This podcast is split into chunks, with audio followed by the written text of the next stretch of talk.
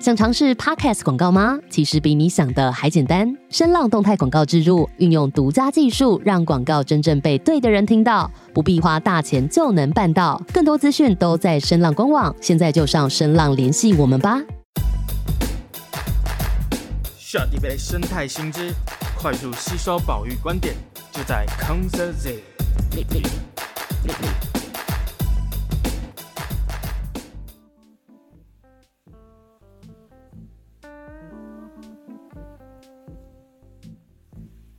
台湾除了南投之外，每个县市皆四面环海。身为岛屿的孩子，我们却不见得熟悉海洋的广大与神秘。鲸豚或许是人们较为熟知的海洋生物之一。本集节目将带大家一起了解鲸豚那些不为人知的秘密。比起海豹、海狗，鲸豚更接近偶蹄类。事实上，鲸豚是住在海中的哺乳类动物。你可能会认为鲸豚是呃海豹啊、海狗、海象的演化近亲。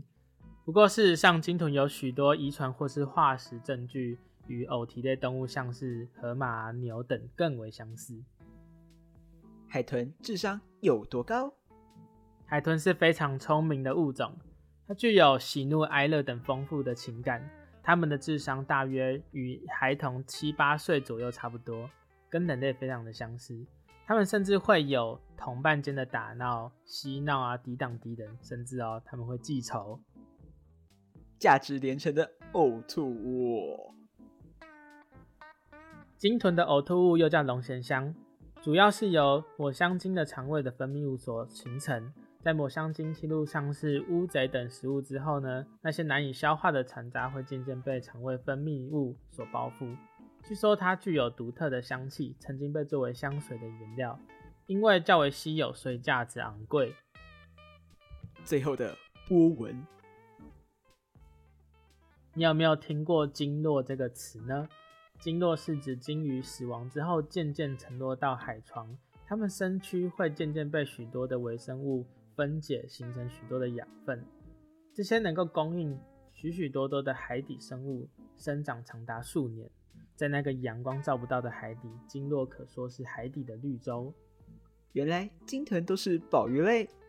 台湾的野生动物保育法将整个鲸目列为保育类名录当中，也就是说呢，鲸豚、鲸鱼和海豚呢，它们都是保育类动物，不可以任意去骚扰、捕捉、饲养，以免处罚哦。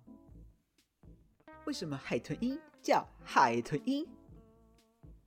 鲸豚会使用声波进行沟通与定位，尤其是海豚，它们会发出咔啦咔啦的声音，或是哨子般的声音与同伴互相沟通。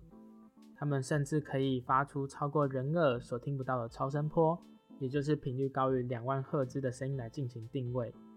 甚至呢，它们可以用超声波来震晕它们的猎物。由于海豚能够发出非常高频的声音。人们就将歌手唱出哨音般的高音比喻为海豚音。独角鲸的角居然是牙齿。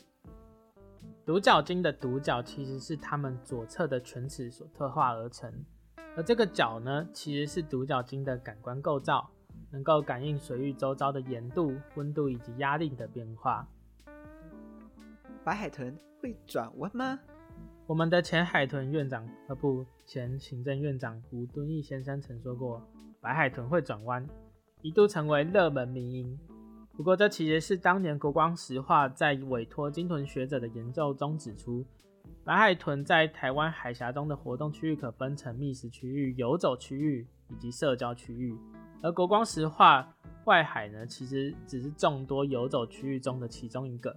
所以当时提出一种建议是说，应该要适度去引导，或是说不要妨碍海豚的活动空间，让他们避开国光石化的园区外海。不过这段话、这段建议呢，在传到院长耳朵当中，却让他误以为白海豚会自行避开这些设施。海豚能打仗吗？不知道各位有没有看过《乌龙派出所》？其中有位海豚刑警呢，他能够透过烟斗所吹出的声响来去指挥海豚去执行各式各样的任务。在许多乡野传说当中，曾经有过说美国训练六只海豚兵去侦察北越的蛙人哦。不过回到军事的用途上面，透过一系列的动物训练之后，海豚也能够协助去寻找像是水雷啊，或是探查环境的任务。海豚居然会吸土哦！英国 BBC 的纪录片在南非拍到罕见的海豚吸毒景象，其实呢，其实就是拍到海豚会将剧毒的河豚当做玩具般咬来咬去，甚至他们会了为了避免中毒呢，会咬一咬后呢，立刻吐出，以免毒发身亡。不过呢，这大概只是能说明了海豚的玩耍行为。什么？海豚也会自卫？分布于中国长江下游水系的江豚，在人工饲养的环境下，被观察到因为长期的独居，雄性的江豚在发情期间会用它们的腹部紧贴池水的底部进行磨蹭。另外呢，也有网友拍摄到江豚甚至会将鱼的头部咬破之后套在阴茎上自慰。好了，这就是今天为大家所介绍的鲸豚秘密。你印象最深刻的是哪一个呢？鲸豚相当的珍贵，台湾也将它们都列入保育类野生动物。希望大家和我们一起了解鲸豚，保护鲸豚。